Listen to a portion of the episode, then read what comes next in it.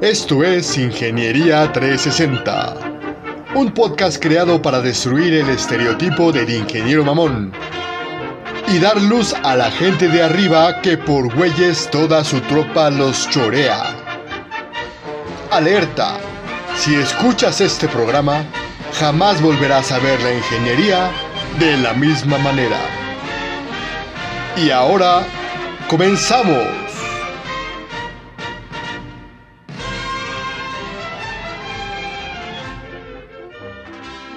Hola, ¿cómo están amigos? Les habla su valedor y camarada el Richie, dándoles la bienvenida a este su programa Ingeniería 360, en el cual vamos a revisar hoy un tema extremadamente enriquecedor, extremadamente introductorio y extremadamente sacador. El diseño del producto explicado con dildos. Pero antes de entrar en el tema, déjenme presentarles a uno de los ingenieros industriales más hermosos que ha dado la creación. No estoy hablando de otra persona más que del negro. Por favor, mi negro, saluda. Hola, ¿cómo están? Bienvenidos a su programa Ingeniería 360. Es casi un orgasmo estar aquí con ustedes y hoy se los vamos a hacer aparte de todo más proactivos. Hoy les vamos a dar la forma de poder lograr su autoorgasmo. Y antes de empezar con este tema tan peculiar que escogió el, amigo Richie para expresar cómo es que se debe de llevar a cabo un diseño, permítanme presentarles a la mujer que le da estructura a este programa. A la persona que con una palabra coherente nos impulsa a seguir dando conocimiento a nuestros escuchas. A la persona que le da cierto equilibrio a este programa contra la absurda y estúpida forma en la que hablamos. Adelante, Master. Bienvenida. Hola, hola. ¿Cómo están? Esperamos que este programa sea de su agrado. Aquí se ve la creatividad de el Richie y del negro, cómo explicar el diseño de una forma diferente. Esperamos que lo disfruten. Si no se han dado cuenta, ya los albureó la Master. Pero bueno, vaya, entremos en tema. La parte principal en el pinche diseño es para quién diseñamos. Hay muchas formas de hacer un diseño, como les comentaba en programas anteriores, es una parte donde se mezcla la ingeniería con el arte, cabrón. No es exactamente lo mismo, no son las pinches fórmulas matemáticas que te puedan servir para todo en todos los casos. Va a haber un chingo de metodologías, va a haber muchas cosas, autores, la chingada. Yo en esta ocasión les quiero dar dos métodos que son mis favoritos, porque en uno se expresa muy bien la orientación hacia las personas y otro se orienta muy bien hacia el desarrollo de un producto que te sirva para una función. Pero bueno, empecemos con las personas. ¿Para quién diseñamos? Principalmente es para que las personas usen algo, un producto, de lo que chingados quieran. Cuando tienes en el centro de tu diseño a las personas, yo te recomiendo que uses una metodología que se llama Design Thinking. Y se pueden preguntar en este momento, bueno cabrón, y si no diseño para las personas, ¿para quién chingados voy a diseñar? ¿Para un puto marciano, güey? La respuesta es no, cabrón. En ocasiones tú vas a tener que diseñar para que tu producto funcione para cumplir una función en específica. Por ejemplo, todo lo que viene relacionado a la turbina de un pinche avión, te vale verga la gente que se sube al avión. Lo que chingados quieres es que tu turbina sirva para hacer una propulsión clara, una propulsión perfecta, una propulsión que no falle para que no se parte la, la, madre de la gente que va arriba del avión. Así que te vale verga la gente ahí, lo que importa es la función, todo tu diseño debe de estar encaminado a eso. Pero bueno, si tú estás empezando a hablar sobre lo que es el diseño para la gente, te recomiendo sinceramente que estudies y apliques Design Thinking. ¿Qué, ¿Qué, chingados funciona? ¿Cómo chingados funciona? Son cinco etapas. La primera es empatizar. ¿Qué significa eso? Que conozcas a la gente para la cual vas a diseñar. La segunda es definir. Ya que sabes que conociste a esta gente para la cual vas a diseñar, tienes que hacer una definición de qué es lo que la gente necesita qué producto, qué, qué, qué, es, qué funciones van a estar encaminadas para resolver su problemática. El tercer paso es la ideación. ¿Qué chingados es la ideación? Pues es una forma elegante de decir que es una pinche lluvia de ideas. Ahora, ¿en qué se diferencia el design thinking a una pinche lluvia de ideas? Pues que la lluvia de ideas no es a lo pendejo. Normalmente en una lluvia de ideas se te ocurren pendejadas, güey. Es como aventar un pinche escopetazo. A ver si matas alguna pinche paloma, güey. Entre todo el pinche mundo de opciones, entre todo el cielo. El objetivo de hacer la empatización es que conozcas al cliente y lo que se te ocurra, las ideas que tú tengas sean encaminadas a ese cliente, güey.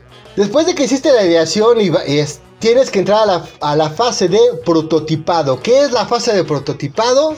Su pinche nombre lo, lo dice, es hacer un prototipo todo chaqueto. No tiene que ser perfecto, tiene que ser rápido. Haz un pinche prototipo lo más rápido que sea lo más rápido que puedas. Y una vez que lo tengas, tienes que probarlo. Dárselo a la gente para la cual estás diseñando. Y entonces aquí viene la pinche parte cíclica. Es decir, yo ya creé un producto para esa gente. Se lo voy a dar para que lo pruebe. Y ellos me van a decir si sirve o no. ¿Qué le cambiaría? ¿Le puedo subir cosas? ¿Le puedo meter cosas? Quítale esto, muévele acá. Te dan la pinche opción, te dan toda la retroalimentación para volver a empezar el ciclo. Vuelves a empatizar, vuelves a definir, vuelves a idear este, opciones diferentes, ya, pero ya evolucionadas a partir de lo que te dijo tu cliente. Y vuelves a hacer otro prototipo para volver a poner a probarlo para que te vuelvan a dar retroalimentación. Esta chingadera es cíclica. Para que lo hagas efectivamente debes hacerlo dos o tres veces, güey. No te va a salir bien a la primera. Eso es perfectamente normal. Debes de considerar y estar muy abierto a la retroalimentación que te va a dar ese cliente para que en las futuras iteraciones, en las futuras repeticiones, lo vayas haciendo mucho mejor. Esto en 5 minutos es lo que es Design Thinking. Pero bueno, entonces hasta este pinche momento Estoy seguro que la mayoría de ustedes no entendió ni madres, güey. Entonces, como no entendieron ni madres, vamos a explicarlo con un pinche tema que es por todos conocido. Vamos a explicarlo aplicándolo a los consoladores. Consoladores, también llamados pitos de hule, también llamados vibradores, también llamados dildos y demás pinches nombres que hay en todos lados.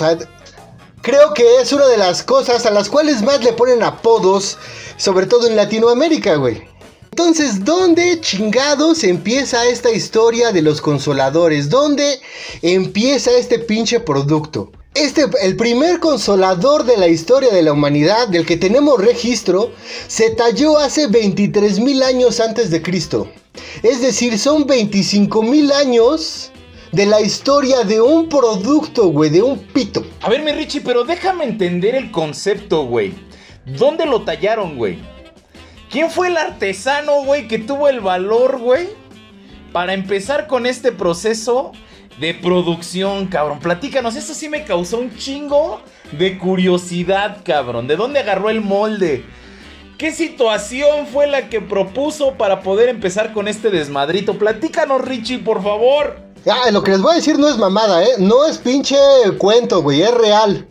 Son 23 mil años y como contestando la pregunta del negro, los primeros eh, datan de una pinche cueva en Ulm, Alemania, güey. Dejaron un pito en madera y lo cubrieron con brea, güey. Los pinches arqueólogos fueron a las pinches cuevas y encontraron esa madre.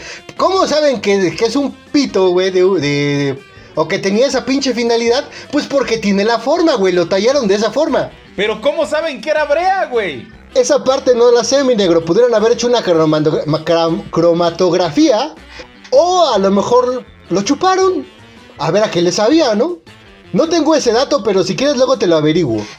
Entonces, de 25 mil pinches años hacia atrás hasta la época moderna, güey, prácticamente lo que trataron de hacer es una recreación del pene masculino. Es decir, únicamente trataron de hacer una copia burda, güey, de lo que es. Le pudieran haber agregado piel de cabra, güey. Y de hecho, en el Renacimiento, hace unos 400 años, donde se supone todo el mundo era pinche santo, hay registros de pitos de madera, güey. Hay registros de pitos con... forrados con piel, güey, y lubricados con aceite de oliva, que se metía la gente hace 400 años, güey. Pero igual era una pinche copia de, una, de un pene masculino, güey. Vino la tecnificación, güey, y, hasta el momento el, la persona que se supone lo inventó, güey, aunque vamos a decir que lo modernizó, es un cabrón que se, llama, que se llamó George Taylor. Y en 1869 hizo el primer consolador mecánico con una máquina de vapor, güey. No es mamada lo que estoy diciendo, ¿eh? Es una pinche mini máquina de vapor que lo que hacían, pues, ahora sí que como una locomotora, güey, entraba y salía, entraba y salía y entraba y salía. Se supone que con eso curaba la histeria femenina, güey. Obviamente no era la pinche histeria femenina, güey. Lo que pasa es que, pues de seguro estaban casadas las señoras con un cabrón que no les provocaba un orgasmo.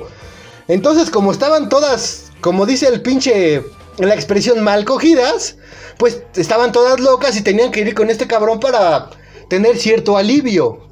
Llegaba un punto en el que las mujeres ya se autodiagnosticaban histéricas para poder tener un tratamiento. Imagínense qué triste era en ese entonces. Pero pues fue un tratamiento funcional, las mujeres regresaban muy contentas y muy felices a casa, entonces hasta el marido terminaba feliz de, de ese tratamiento tan efectivo. Y como queremos a mujeres felices en este programa, a partir de hoy brindamos los servicios y tratamientos que se les daban en esos momentos para que tengan ese proceso de satisfacción. Mi Richie, continúa, por favor. Pero entonces vamos a hacerlo. ¿Qué, qué pasa si aplicamos Design Thinking al desarrollo del, del o al desarrollo del, del consolador? El primer paso dijimos que es empatizar. En todos estos años lo único que hicieron es reproducir la mecánica y la fisionomía masculina. ¿Qué era lo primero que tenían que pinches buscar? Buscar el consenso del usuario. Empatizar con las mujeres. Al fin y al cabo, no quieres provocarle, bueno, en la mayoría de los casos no quieres provocarle el orgasmo a, un hombre con un consolador. Se lo quieres provocar a una mujer. Así que lo primero que hay que hacer es ir y preguntar, oye, ¿cómo te gustan? ¿Te gustan grandes, chicos, rasposos, anchos, largos? No sé, güey. Una vez que tenían esa empatización, es decir, y esto es, esto es como lo maneja Design Thinking, vas y entrevistas a la persona, recibes la retroalimentación. Lo que te dice el usuario es oro, güey. Porque te va a decir, ¿sabes qué? Pues no me gusta pues sí me gusta, pero no me gusta tanto. Me tengo que masturbar mientras están, estoy en el acto porque si no, no llego. Lo que me causa mucha sensación, mi Richie, o sea, me imaginé este pinche proceso de mercadotecnia, güey, donde te ofrecen una galleta y te preguntan ¿Cuáles fueron, güey, las... ¿Cómo lo sentiste, cabrón? ¿Cómo te supo? ¿Te agradó el sabor? ¿Está demasiado dulce? Bla, bla, bla, güey. No me imagino este cabrón, güey, haciendo este levantamiento. Y mucho menos en la época en la que estás hablando, güey. O sea, Hoy día ya hasta los hombres pudieran, como mencionas tú, güey, dar eh, especificaciones de lo que les gustaría, güey. Pero ¿qué pasaba en esas épocas, mi Richie? ¿Cómo fue ese levantamiento? A ver, platícame. Ese levantamiento es de años recientes. Porque si tú ves en el año 70, güey, en los 80s, en los 90s e inicios del 2000, la mayoría no cambian. Simplemente o son más grandes o son más largos, güey o son más gruesos, pero no hay mucha innovación en ese desmadre, güey. Entonces, este pinche esta pinche entrevista, güey, fue en los años, este, digamos que en los, en los años recientes cuando se empezó a tomar en cuenta lo que quería la mujer. Y bueno, y obviamente con el empoderamiento femenino, pues ya no les dio tanta pinche pena decir cómo eran esos menesteres del amor. ¿O, ya le, o se le sigue dando pena, Master? Pues muchas sí, todavía hay, hay muchos tabús con respecto a la sexualidad, pero fíjate que yo difiero un poco en que solo es para el, para el sexo femenino, porque también la homosexualidad es desde siempre, o sea, no es algo nuevo. Ahora, también el pene es un órgano sexual que se embona perfectamente bien con distintas partes del cuerpo. Entonces también la forma es adecuada y se amolda al cuerpo humano. Si lo ves de esa manera, por eso se sigue conservando la forma tradicional, pero también hay formas diferentes. A mí que me pidan uno de mole, porque si van a interrumpir el programa, por lo menos que valga la pena. Y bueno, a ver, yo me quedo con algunas cosas en la mente, Master. Ayúdame por favor a entender, a lo mejor mi cerebro retrógrada no me da la capacidad. Este proceso de herramientas de utilización o de uso sexual, de alguna manera hoy por hoy son importadas. ¿Qué pasa? ¿Hay fabricantes mexicanos? ¿Realmente tenemos una marca que nos, que nos identifique con el mexicano? Que digas, güey, esta la creó un mexicano y es de las herramientas más chingonas que existen. ¿Tenemos conocimiento al respecto, Master? Hay, hay, muchas... Em, creo que la, población mexicana es de las de, muchos tabús. No, no conozco yo una marca, este, y la verdad tampoco he investigado mucho, una marca de dildos mexicanos, pero ya hay cada vez más tiendas en línea este, y cada vez más, este, bueno, de entrada muchas sex shop y todo esto que traen muchos productos europeos de China, etc. Y ya hay más variedad y ya hay más apertura para conocer sobre el tema. Pero la verdad es que México sigue siendo un país muy tradicional en, esos sentidos y no, no, no sé, no sé si hay una marca mexicana. Estaría bueno, si saben amigos, avísenos. Pero es que con base, fíjate, con base a lo que estás comentando, pues de los chinos se entiende, cabrón. O sea, dales algo para que se metan porque ya son un chingo, güey. O sea, algo que ya no los haga reproducirse, güey. Pero ¿qué pasa en esta sociedad moralista y dualista? En donde, neta, aparte de un pinche tabú, incluso puede llegar a tomarse como un tema prohibido. Mi Richie, tú que te dedicaste a la investigación de este tema, más hablando del diseño que de las marcas, ¿Sabes si existe una marca mexicana? Yo que sepa, no, los campeones de ese pinche desmadre son los chinos. Sobre todo porque hacen más inyección, sintetización, sinterizado. Esos cabrones son los reyes del pinche proceso de plástico. Así que la mayoría de las pinches marcas son de allá, güey. Pero aparte de todo, acá hay unas necesidades, digo, porque al inicio hablaste de un palo, güey a estas fechas me parece que ya hay plásticos quirúrgicos o, hules quirúrgicos que se utilizan para hacer este tipo de productos, ¿no? E incluso ya no es la forma, como lo mencionabas en un principio, ya la forma no es la misma, o sea, ya hay una diversidad de formas, incluso con una serie de, de, de deformaciones, malformaciones o formas diferentes a las que podría tener un ser humano. Pero bueno, regresemos a la parte del diseño, mi Richie. Pensando ahora en la segunda etapa, ¿cómo es que empezaríamos? Si, si aquí hay algún compadre que ya nos está escuchando y dice, güey, mi pito para molde, güey, ¿qué podemos hacer, mi Richie? A ver, platícanos dentro de este proceso de diseño, güey. Para dejar bien definida la primera etapa y empezar con la segunda, lo que tienes que tener es la pregunta central. Es decir, tú defines una pregunta central. En este caso sería, ¿cómo desarrollamos un mejor pito de hule? Esa es nuestra pregunta central. Nosotros entrevistamos a las personas. ¿No, ¿No sería la pregunta cómo satisfacer más a mi cliente final? No. ¿Por qué? Tú inicias con una pregunta. De lo que te supones, güey.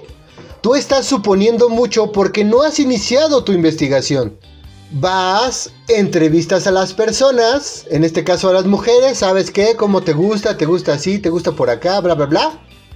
Y entonces, después de que empatizaste, te preguntas si debes de redefinir esa pregunta, güey.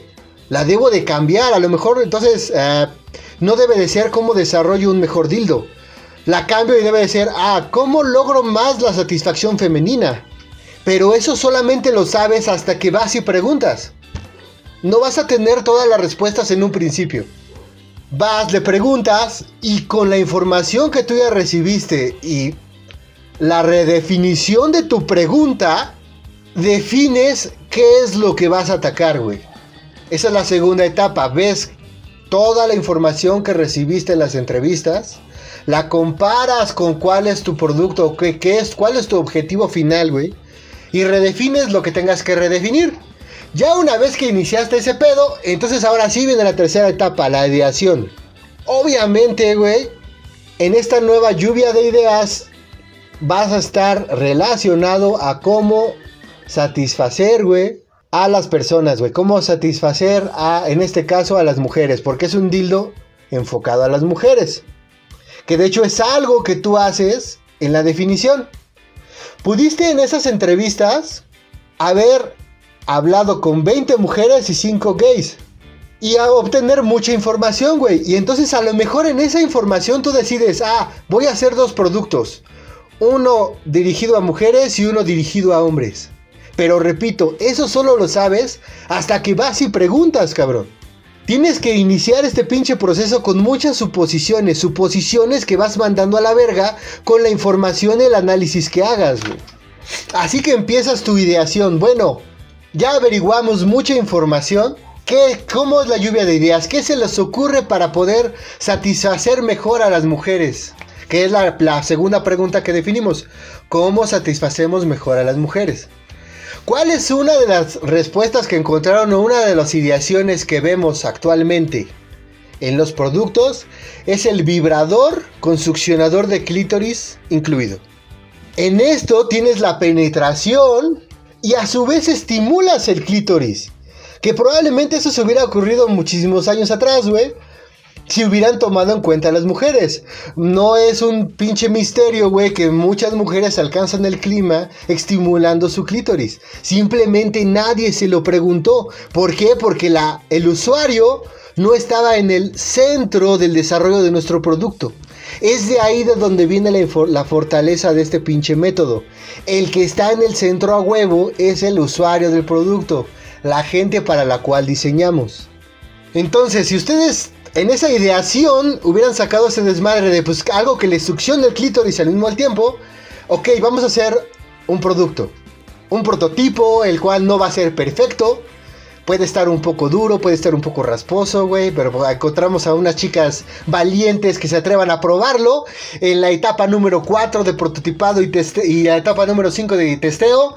Órale, con un chingo de lubricante y en esta etapa, en la última etapa donde vas a recibir la, retroalimentación, debes estar muy atento a las respuestas que te digan, pero sobre todo a las expresiones.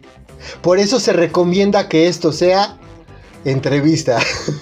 Como dice la Master, si hay una que es muy tímida, no te va a decir, ah, sí, no, ah, me encanta, más, más, más. No, a lo mejor nada más le hace, uh, pero esa pinche expresión y ese squirt te va a indicar algo muy bueno, güey. Quiere decir que hiciste un producto que satisface esas necesidades, güey.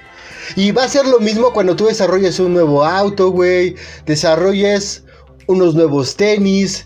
Desarrolles una motocicleta. Desarrolles, desarrolles un nuevo smartphone, una nueva aplicación.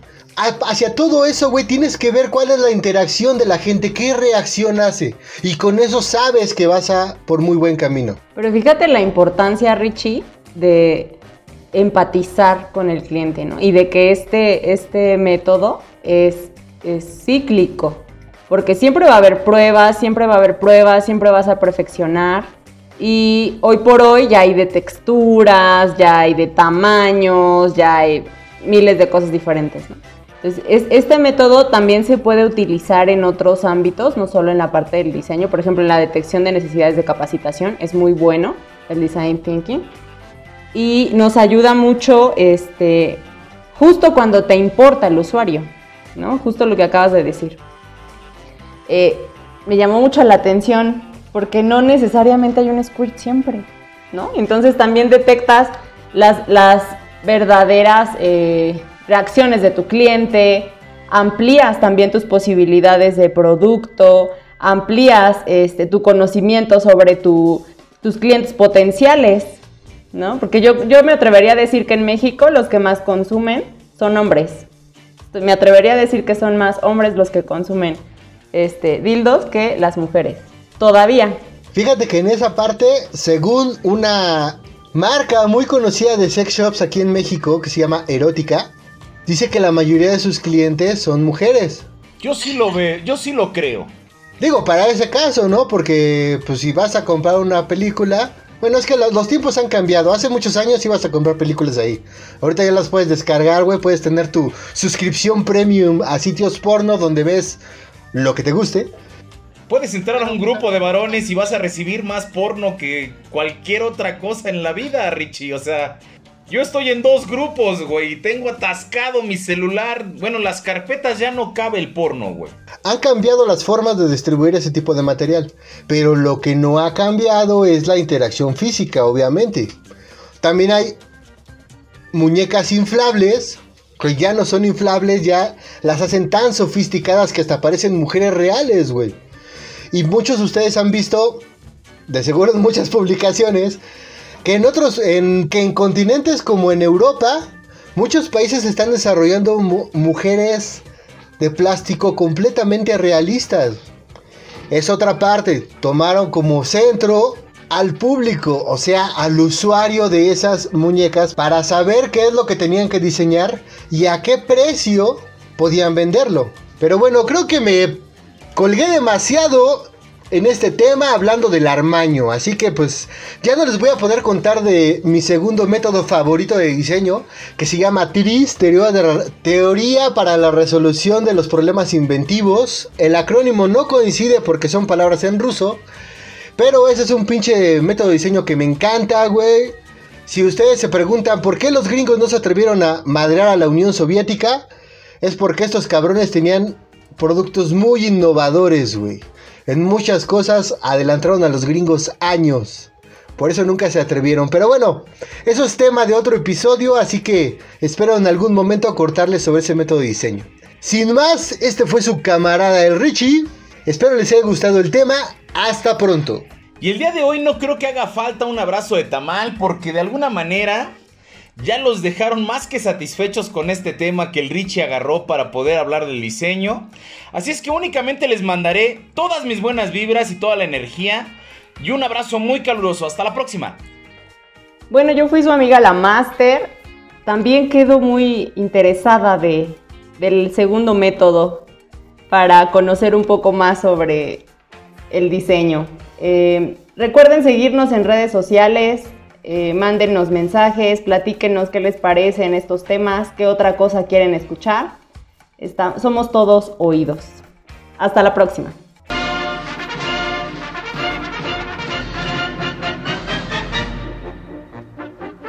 Esta fue una producción de Ingeniería 360. Gracias por haber venido el día de hoy. Hasta pronto.